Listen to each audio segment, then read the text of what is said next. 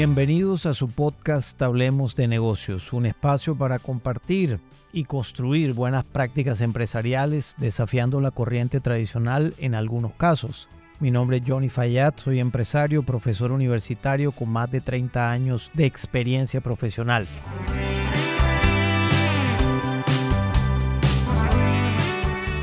En el episodio de hoy vamos a continuar hablando de responsabilidad incondicional, uno de los aspectos súper relevantes del libro de Freddy Kaufman en esta serie. Y quiero continuar hablando de responsabilidad incondicional porque definitivamente es el principio de una cascada de muchas cosas favorables para todos en una organización. Decíamos en el episodio anterior que cuando tú eres responsable incondicionalmente de todas las cosas que ocurren en tu ámbito de negocio, en tu rol, en el alcance de tu cargo, pues a partir de ese momento empieza a brotar una creatividad, una innovación, porque las posibilidades de solucionar las situaciones o de potenciar las situaciones automáticamente aumentan.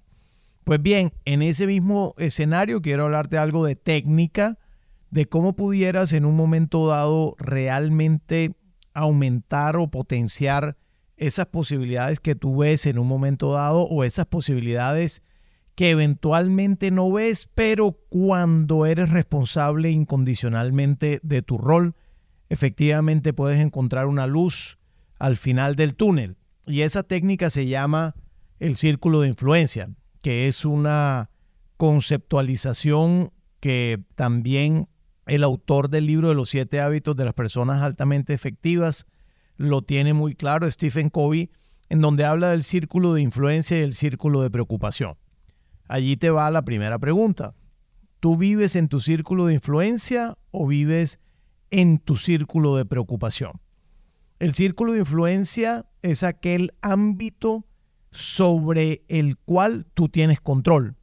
Por ejemplo, tu actitud, por ejemplo, si tienes gente a cargo, las personas que te reportan, por ejemplo, si tú tomas decisiones en función de inversiones, tomas decisiones en función de autorizar niveles de servicios, si tomas decisiones de mercadeo, en fin, eso es tu ámbito de control. Y tu círculo de influencia está habitado por tu ámbito de control. Tu círculo de preocupación entonces es todo lo contrario. Tu círculo de preocupación es aquellas cosas sobre las cuales tú no tienes control.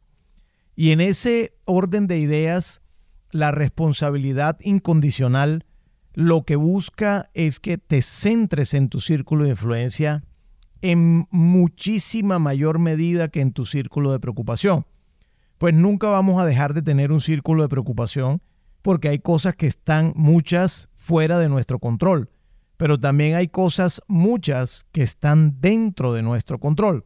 Te decía en el episodio pasado que un jefe dependiente es aquel que busca los responsables fuera de su ámbito de control. Inclusive a veces dentro de su ámbito de control pero nunca se atribuye la responsabilidad individual de manera incondicional.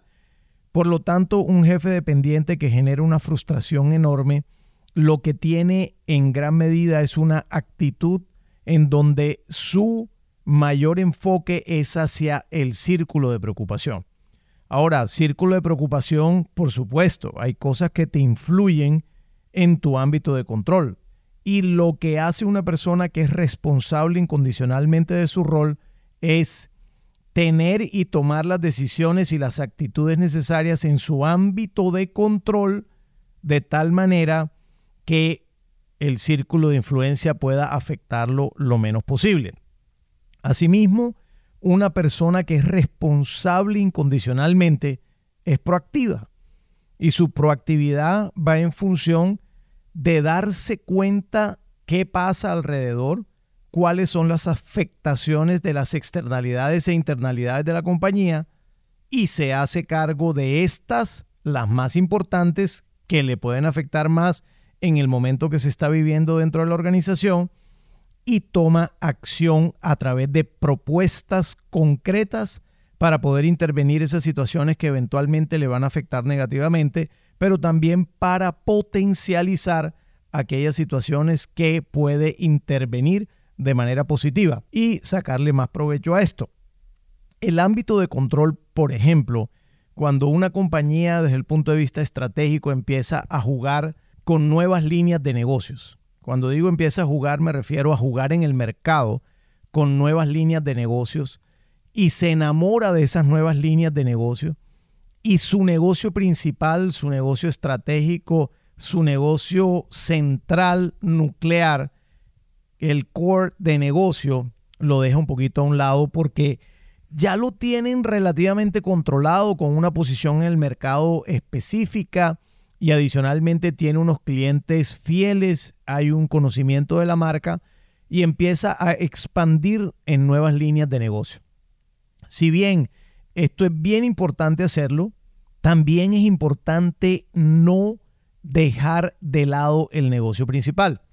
Porque cuando tú dejas de lado el negocio principal por irte o por enamorarte a una nueva línea de negocio que están haciendo que puede tener un tremendo potencial, pero que le falta mucho tiempo por arrancar, lo que ocurre es que dejas de lado tu círculo de influencia y te metes en un círculo de preocupación basado en un sueño o en una meta o en una posibilidad que puede que pase, seguramente después de mucho tiempo, pero que el reto es no descuidar tu negocio principal, que es el que te da los ingresos y es el que te da el EBITDA. Ahí es donde está el enfoque, ahí es donde la estrategia realmente se hace más realidad y puede crecer la organización. Ese es como tu ámbito de control desde el punto de vista estratégico cuando de expansión de negocio se trata. No estoy diciendo que no hagas nuevas líneas de negocio, pues sí, siempre habrá que hacerlas. Lo que estoy diciendo es hazlo, pero no te enamores de unos negocios que en el PowerPoint y en el Excel van a dar una plata específica en los próximos 10 o 12 o 15 años. Entonces sigue enamorándote de tu negocio principal, porque ese es el sobre el cual tienes control hoy. Pero es un control relativo, porque si tú lo descuidas, el competidor va a entrar a tu rancho y te va a robar participación de mercado. Y quedas en el peor de los escenarios. Menos participación de mercado en tu negocio principal y con una expectativa futura de que la nueva línea de negocio prospere. El círculo de influencia es aquel sobre el cual tú tienes control, donde tienes que trabajar la mayor parte del tiempo y adicionalmente debes poder hacer propuestas para expandir tu círculo de influencia y que las externalidades dentro del círculo de preocupación, inclusive la compañía internamente de personas que se convierten en preocupación para ti porque tú no tienes control sobre esas áreas ni sobre esos individuos, hay que hacer propuestas también para poder aumentar tu círculo de influencia. Pero eso solo se da si la responsabilidad tuya realmente es incondicional. Es decir, que pase lo que pase, tú debes poder responder por los resultados de tu negocio. Hay ejemplos de todo tipo en negocios, pero también en la vida eh, práctica de vivir en sociedad. Yo recuerdo un, un ejemplo de una de mis hijas en el colegio que en una ocasión tuvo una situación con un profesor de una lengua extranjera.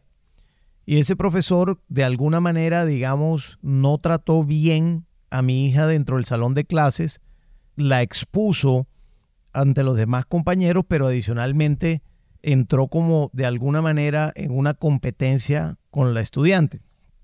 En ese momento, ¿cuál es el círculo de influencia y cuál es el círculo de preocupación? Ella no tiene autoridad sobre el profesor, por lo tanto el profesor se convierte en círculo de preocupación. Como tú con tu jefe, tú no tienes control sobre tu jefe. Entonces para ti tu jefe es círculo de preocupación. Pero ella sí tenía un ámbito de control. ¿Cuál es su ámbito de control? Contar a sus papás la situación que estaba ocurriendo para poder reunirse con la directora del colegio o con la persona responsable de esa área académicamente, de tal suerte que se le pudiera plantear la situación y al mismo tiempo inclusive hacer una reunión con el docente. Y así hicimos. hicimos una reunión con, con, la responsable y una reunión con el docente al mismo tiempo, en donde estaba mi hija, estábamos nosotros, o sea, mi esposa y yo, el docente y la responsable de esa área o la directora académica de la sección en el colegio. Lo que hicimos fue plantear la situación, decir que esta situación nosotros la veíamos que no estaba bien y planteamos una propuesta. En ese momento, mi hija empezó a dar una propuesta en relación con la actitud del profesor. Y ahí, digamos, lo que nosotros le dijimos fue, eso no está dentro de nuestro círculo de control, eso no lo controlamos nosotros. Lo que podemos hacer es una propuesta para reflexionar tanto el docente como la persona responsable de la parte académica y que por supuesto disminuya la situación o la lleve al término que deba llevarla. Finalmente se obtuvo un mejor resultado dado que se pudo hacer una propuesta y todos salimos ganando, de tal manera que se amplió el círculo de influencia de mi hija. Y lo que antes era círculo de preocupación solamente formó parte de su círculo de influencia en un momento dado con una propuesta. Luego se amplió, ¿por qué? Porque contribuyó a que la otra persona o las otras personas mejoraran en la manera como estaban ejecutando una tarea específicamente. A eso me refiero de la responsabilidad incondicional que si tú te quedas callado y dejas pasar las cosas y no hablas o no tomas decisiones sobre aquellas cosas sobre las cuales tienes control, finalmente verás pasar las situaciones con las afectaciones que eso pueda llegar a tener y nunca tendrías un resultado consecuente con la realidad del negocio que esté viviendo en un momento dado. Mi invitación entonces nuevamente es reconsidera si tú piensas que no eres responsable incondicionalmente, empieza a hacerlo. Y si consideras que hoy eres responsable incondicionalmente de tu rol, del alcance del negocio donde estás, del equipo de personas que tienes a cargo, pues excelente y síguelo haciendo. Te recomiendo por supuesto que leas el libro de Freddy Kaufman y al mismo tiempo que me sigas en mi podcast Hablemos de negocios a través de Spotify, Apple Podcast o Google Podcast. Un abrazo.